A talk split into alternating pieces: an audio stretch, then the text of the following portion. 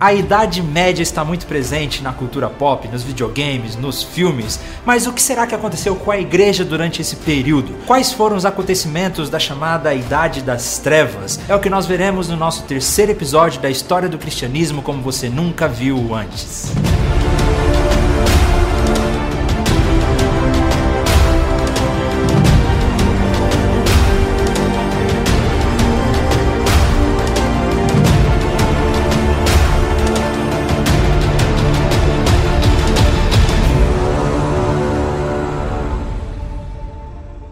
Último episódio, nós paramos no final do Império Romano no Ocidente. Como eu disse, o imperador Teodósio dividiu o Império Romano em duas partes, a oriental e a ocidental, e o Império Romano do Ocidente chega ao fim. Os bárbaros tomam conta, novos reinos, pequenos reinos surgem naquela região, reinos que se tornariam futuramente os francos, a França, os ingleses, os reinos se estabelecem. Do lado oriental, o Império Romano permaneceu por mais mil anos, que seria conhecido também como Império Bizantino, na capital Constantinopla. Mas infelizmente, por causa do nosso tempo, nós não vamos entrar tanto na história da igreja do lado oriental. Nós vamos permanecer na história do lado ocidental, que é a nossa história de onde nós viemos. E diante de todo esse caos, diante de todos esses problemas políticos, surge um vácuo que a igreja preenche. A igreja toma força, surgem os papas como nós os conhecemos, eles começam a ganhar poder, eles começam a ter autoridade e parece que estava tudo bem para a igreja.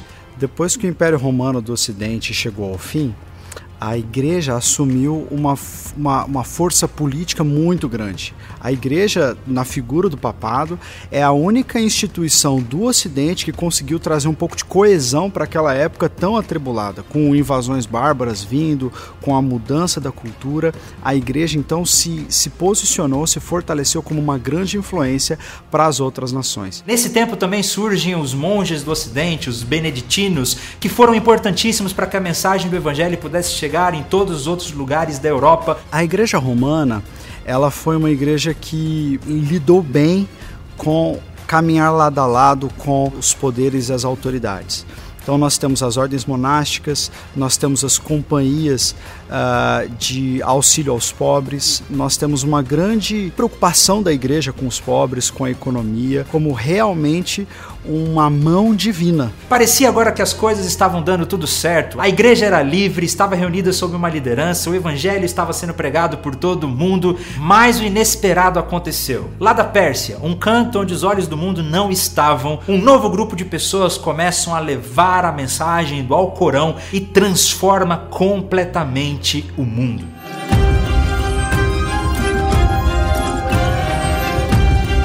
No ano 610 aparece no mapa um cara chamado Maomé que talvez você já tenha ouvido falar dele. Maomé cresceu lá na Pérsia com uma família de comerciantes, ele foi criado pelo seu tio, mas o comércio não deu muito certo. Ele passou quase toda a sua vida como pastor de ovelhas. Mas aí, por volta do ano 610, de acordo com a lenda muçulmana, certa vez Maomé estava numa montanha no seu retiro espiritual em Meca e o anjo Gabriel lhe apareceu dizendo para anunciar a verdadeira mensagem do verdadeiro Deus. O Islã aparece na cena depois de um conjunto de profecias recebidas por um homem chamado Maomé e que realmente mudou a face do mundo conhecido. Nós temos então Maomé nascendo por volta do ano de 570 na Arábia, na cidade de Meca. E lá ele nasceu na tribo dos Coraixitas, ele tinha uh, uma grande família, ele se casa com uma mulher bem mais velha, que na verdade era, era sua patroa, ele trabalhava para ela e depois se torna seu marido. E, e ela tinha um tio que era cristão copta. Então, naquela região da Arábia, havia muitos, muitas religiões diferentes, muitas religiões pagãs, haviam alguns cristãos, de modo que Maomé nasce nessa cidade muito pulverizada de discursos religiosos e muito pagã, muito idólatra e com a sua mensagem no estilo dos profetas do Antigo Testamento, que dizia que ele trazia a verdadeira mensagem do verdadeiro Deus, ressignificando o Antigo Testamento e o próprio Jesus. A princípio, Maomé não foi muito bem recebido na sua região, ali na sua cidade, e em 622 ele acabou fugindo para a cidade de Medina. Inclusive, é a partir desse ano que os muçulmanos contam os anos. Ele só vai assumir importância quando ele se muda para Medina. É a segunda fase do profeta Maomé. O profeta Maomé tem a primeira fase, a fase de Meca, que é uma fase de paz. Inclusive as suas revelações corânicas que se tornaram ao Corão, elas são, na sua maioria, os versos de Meca são versos pacíficos.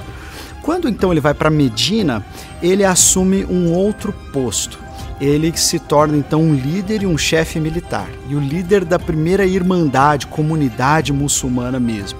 E ali ele se torna então esse líder e essa comunidade muçulmana vai crescendo e eles praticam uh, uma série de confrontos armados, é a fase bélica.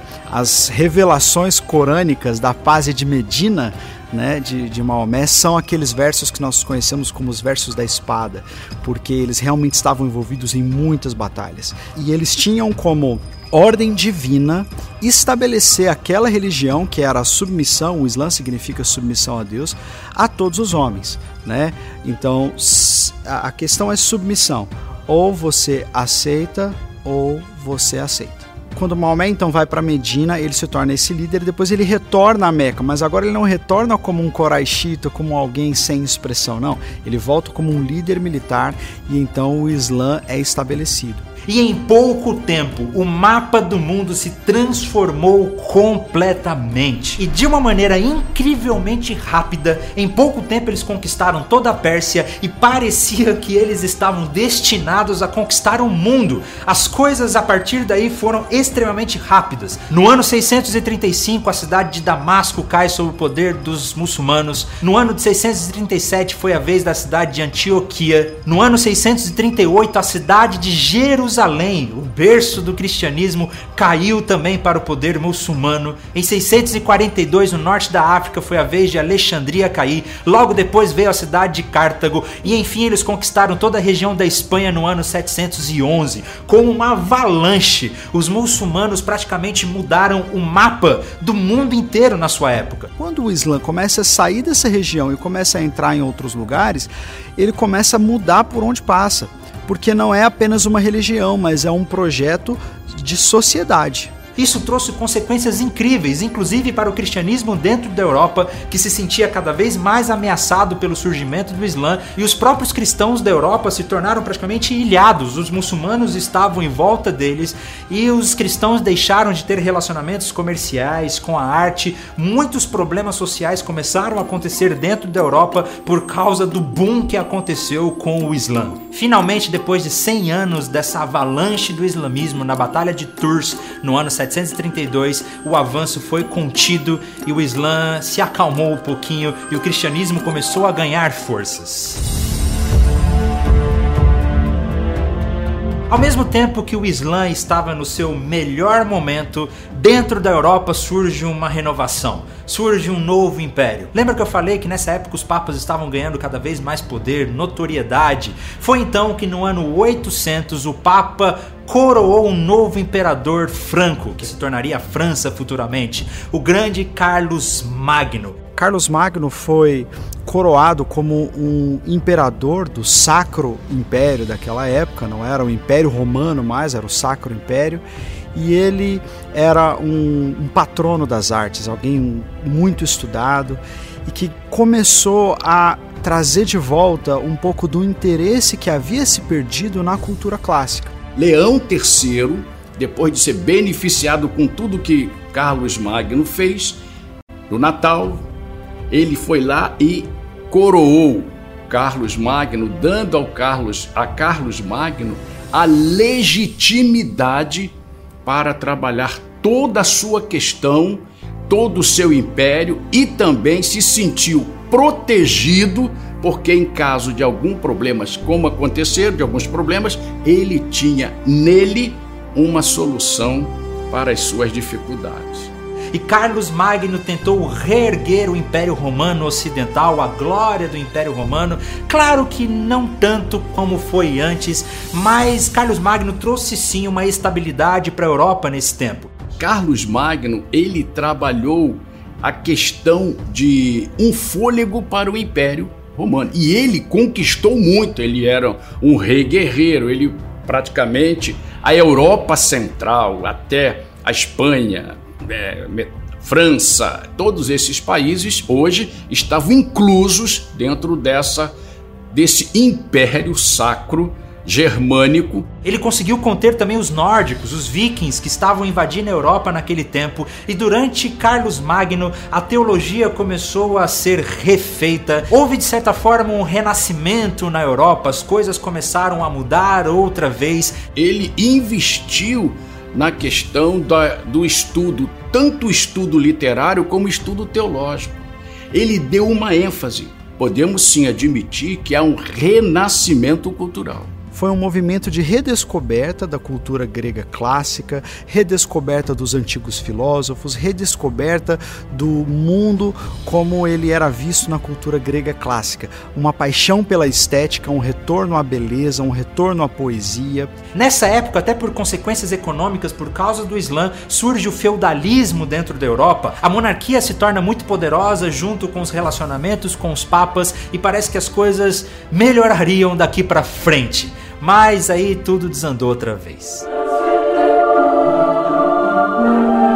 Depois da morte de Carlos Magno, as coisas mudaram e o papado voltou a entrar em decadência. Na verdade, o papado se tornou praticamente um joguete na mão de poderosos, de políticos, de famílias poderosas, pessoas que buscavam o poder, colocar a sua influência dentro do império, e as coisas não estavam nada bem. Vários assassinatos aconteceram, vários papas às vezes foram eleitos mais de um ao mesmo tempo, até mesmo um menino de 15 anos foi nomeado como papa da igreja de Roma em certa época. Para vocês terem uma ideia do que acontecia nessa época, em 897 o Papa Estevão VI mandou desenterrar o seu antecessor. Pega lá o meu antecessor, desenterra ele, vestiram ele com as roupas papais, arrastaram ele pelas ruas, consideraram ele culpado e acabaram jogando seu corpo no rio. No ano 904, o Papa Sérgio III simplesmente mandou matar os seus rivais. Imagina só, o líder da igreja mandando matar os seus concorrentes. Inclusive, esse Papa teve um relacionamento com uma amante, com uma pessoa, teve um filho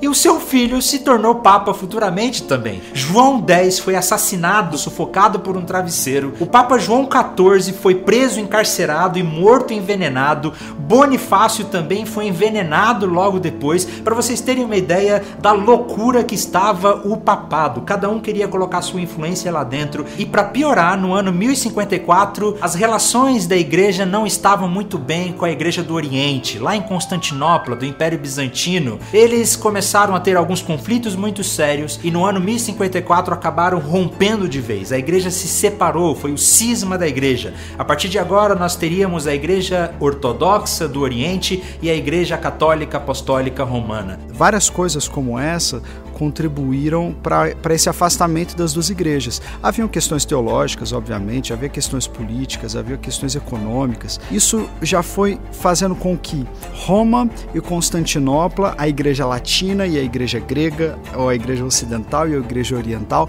começassem a tomar caminhos distintos. E com o tempo, a própria divisão do centro de poder, né, Roma e Constantinopla, essa diferença de concepção se a igreja deve ser submissa ao poder do Estado ou não. Isso tudo foi fazendo com que esse cisma fosse sendo gerado e por fim acontecesse perto do século X, quando finalmente os dois papas, né, o Papa bizantino exclui, né, excomunga o Papa romano e o Papa romano excomunga o Papa bizantino. E aí as duas igrejas começam a caminhar realmente de forma distinta para vocês verem como as coisas estavam complicadas dentro da liderança da igreja e a igreja estava se tornando corrupta e usando o papado apenas como objeto de poder e influência política.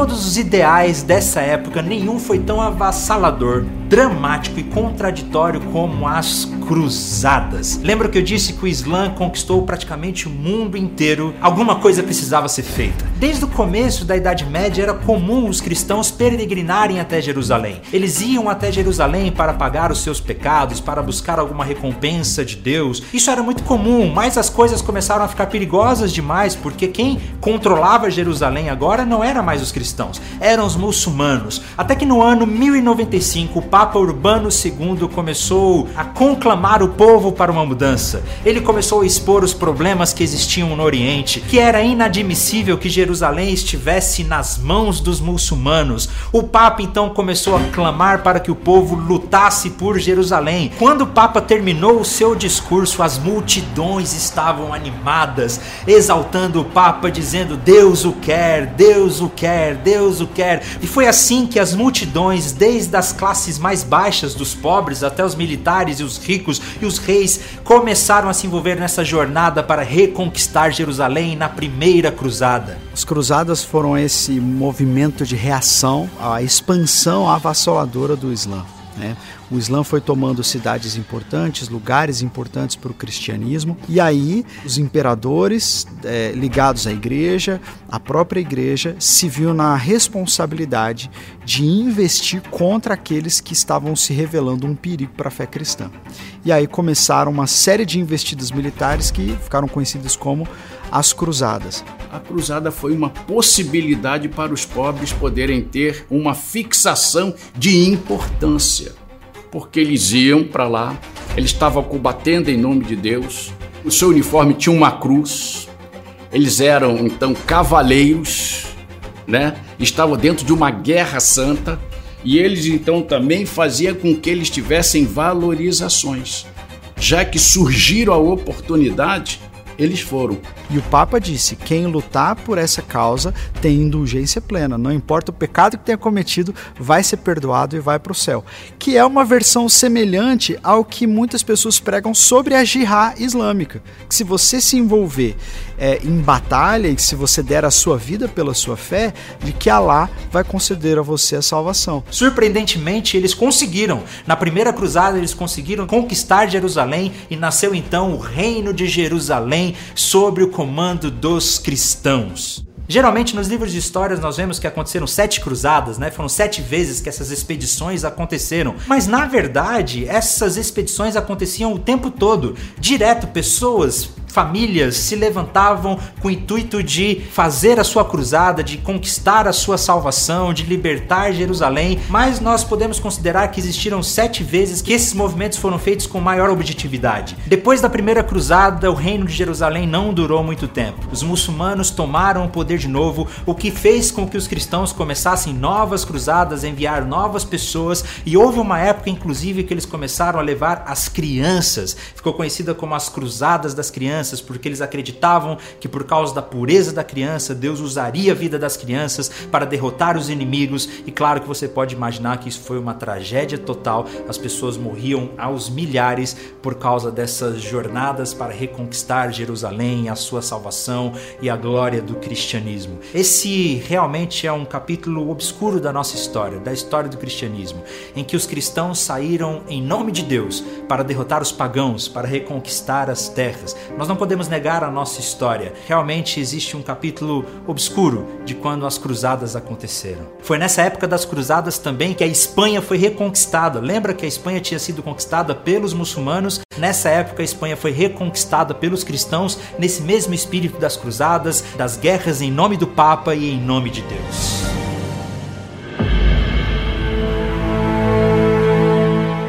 Corrupção dentro da igreja do papado estava cada vez maior. Os papas estavam interessados cada vez mais em poder, em riquezas. O nepotismo ficou descarado, eles davam cargos aos seus familiares simplesmente para obter mais poder e mais riqueza. A igreja foi decaindo por causa da corrupção papal, por causa do interesse político.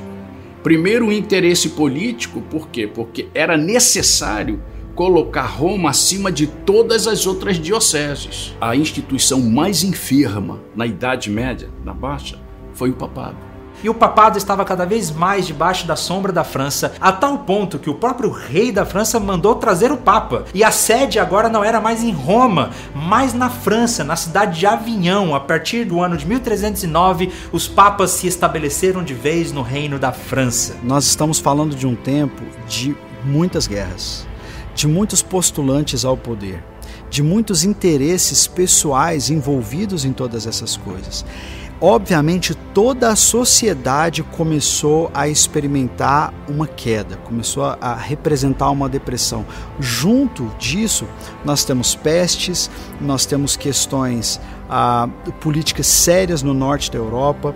Nós temos países que eram parceiros uns dos outros, agora entrando em guerras uns com os outros. Nós temos França entrando em guerra com a Inglaterra e todas essas coisas foram afetando a igreja. Claro que isso trouxe muita crise na Europa, principalmente para os adversários da França durante a Guerra dos 100 Anos. A igreja começou então a criar um sistema de cobrança de impostos para que pudesse recuperar as suas riquezas e manter as suas riquezas, até que veio o grande cisma do Ocidente, onde o mesmo grupo de pessoas elegeram dois papas ao mesmo tempo. Primeiramente, eles elegeram o Urbano, só que eles não gostaram muito da política do Urbano e disseram: não, o Urbano não é um papa oficial. Eles se reuniram de novo e elegeram um novo papa, o Clemente VII. E nós tínhamos agora dois papas oficialmente eleitos pelo mesmo clero reinando ao mesmo tempo. Um deles na França, na cidade de Avião, outro em Roma. E como nesse tempo a Guerra dos 100 Anos estava acontecendo, claro que França apoiou um papa, a Inglaterra apoiou outro papa e o restante de toda a Europa se viu no dilema de ter que escolher qual papa que eu vou servir. Afinal de contas, os dois eram legitimamente eleitos. Essa divisão dos papas durou até o ano 1423, quando finalmente a igreja percebeu que não estava legal isso,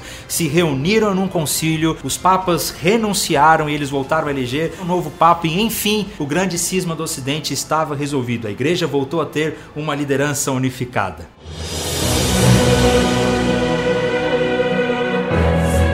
Chegamos ao famoso período da Renascença, com grandes nomes como Michelangelo, Donatello, Leonardo da Vinci, um retorno às obras de arte, uma exaltação ao ser humano, onde o humanismo, o homem passa a ser o centro de tudo, um retorno à literatura, aos estudos das letras. A Renascença foi um movimento cultural, não é? Foi o retorno aos clássicos. Platão, Aristóteles é um retorno a essa estrutura que a Renascença admitiu com muita eficiência a pesquisa científica. E a pesquisa científica começou a avaliar e criticar os mitos teológicos. Mas esse período da Renascença influenciou e muito a igreja. Esse movimento surgiu na Itália e a partir de agora parece que o homem começou a ser o centro do universo. Houve muitas críticas à igreja, porque a igreja não deveria mais ter poder e influência, mas sim a inteligência do homem, a razão. Em contrapartida, a própria igreja se lançou completamente dentro da Renascença. A própria igreja estava mais preocupada com o embelezamento de Roma, com as obras de arte, do que com o cuidado do rebanho, com as tarefas eclesiásticas. Com esse redescobrimento da estética, da filosofia clássica, da filosofia grega, da arquitetura. Nós temos a, a, reconstrução da Basílica de São Pedro, que já havia sido construída no passado, mas agora ela precisa ser construída nestes novos moldes artísticos. Né? Nós vemos uma grande produção artística nesse tempo. E quando nós notamos as pinturas e a arte, nós notamos esses ideais da natureza voltando para as pinturas, o ideal do homem como belo, as formas humanas, o nu, tudo isso todos esses, todos esses motivos gregos clássicos reaparecendo nas artes, reaparecendo também as ciências, né, que eram tão importantes na Grécia Antiga, agora elas começam a reaparecer nesse momento também. Para que Roma pudesse ser embelezada e a arquitetura transformada, a igreja precisava de dinheiro. E para conseguir mais dinheiro, vamos cobrar mais impostos. Foi quando a prática das indulgências se tornaram comuns e até mesmo incentivadas pela igreja. As indulgências nada mais eram do que você comprar sua salvação. Você pagava por um pedacinho do céu, pelo perdão dos seus pecados, você pagava para um parente seu sair do purgatório e ir direto para o céu. E a igreja incentivou tudo isso para que pudesse acumular mais dinheiro. O próprio Papa Leão X se lançou na jornada de reformar a grande Basílica de São Pedro e eles precisavam de mais dinheiro para isso e mais indulgências eram cobradas e a insatisfação do povo com a igreja, da própria política com a igreja estava crescendo cada vez mais. Esse foi um dos motivos que motivaria Martinho Lutero a começar a sua reforma. Por causa de todos esses fatores, a corrupção, o poder, as riquezas, as cruzadas, as inquisições, as cobranças de indulgências, a igreja já não estava sendo bem vista e benquista pelo povo, pelas pessoas. Vários movimentos de tentativa de transformação aconteceram, mas a igreja sempre abafavam esses casos. E várias pessoas tentaram trazer uma reforma para a igreja nessa época. Houveram outros homens que eram homens da igreja, homens muitas vezes bispos, muitas vezes padres, monges católicos, que começaram a não concordar com essas ações, não concordar com essas atitudes. E esses são chamados os pré-reformadores. Nós temos nomes importantes tanto na Inglaterra como John Wycliffe, que traduzia a Bíblia e até hoje é conhecido é, como um dos grandes tradutores da Bíblia. Ele traduziu a Bíblia para o inglês, o Novo Testamento, e aí os seus discípulos se encarregaram depois de terminar a sua tradução e de distribuir para as pessoas. Nós temos na Itália Salvonarola, que foi um homem que também falou muito contra essas atitudes unilaterais e erradas que a Igreja Católica vinha tomando, e ele, inclusive, foi sentenciado a ser queimado vivo numa fogueira. John Huss, que era da região da Morávia, da região da Boêmia, né, na, na Alemanha, ele também foi um que se levantou contra a igreja e principalmente todos esses falando da Bíblia, colocando a Bíblia como aquele manual de fé e prática, dizendo que aquelas posições, aquelas coisas que a igreja estava fazendo estavam em desacordo com a Bíblia.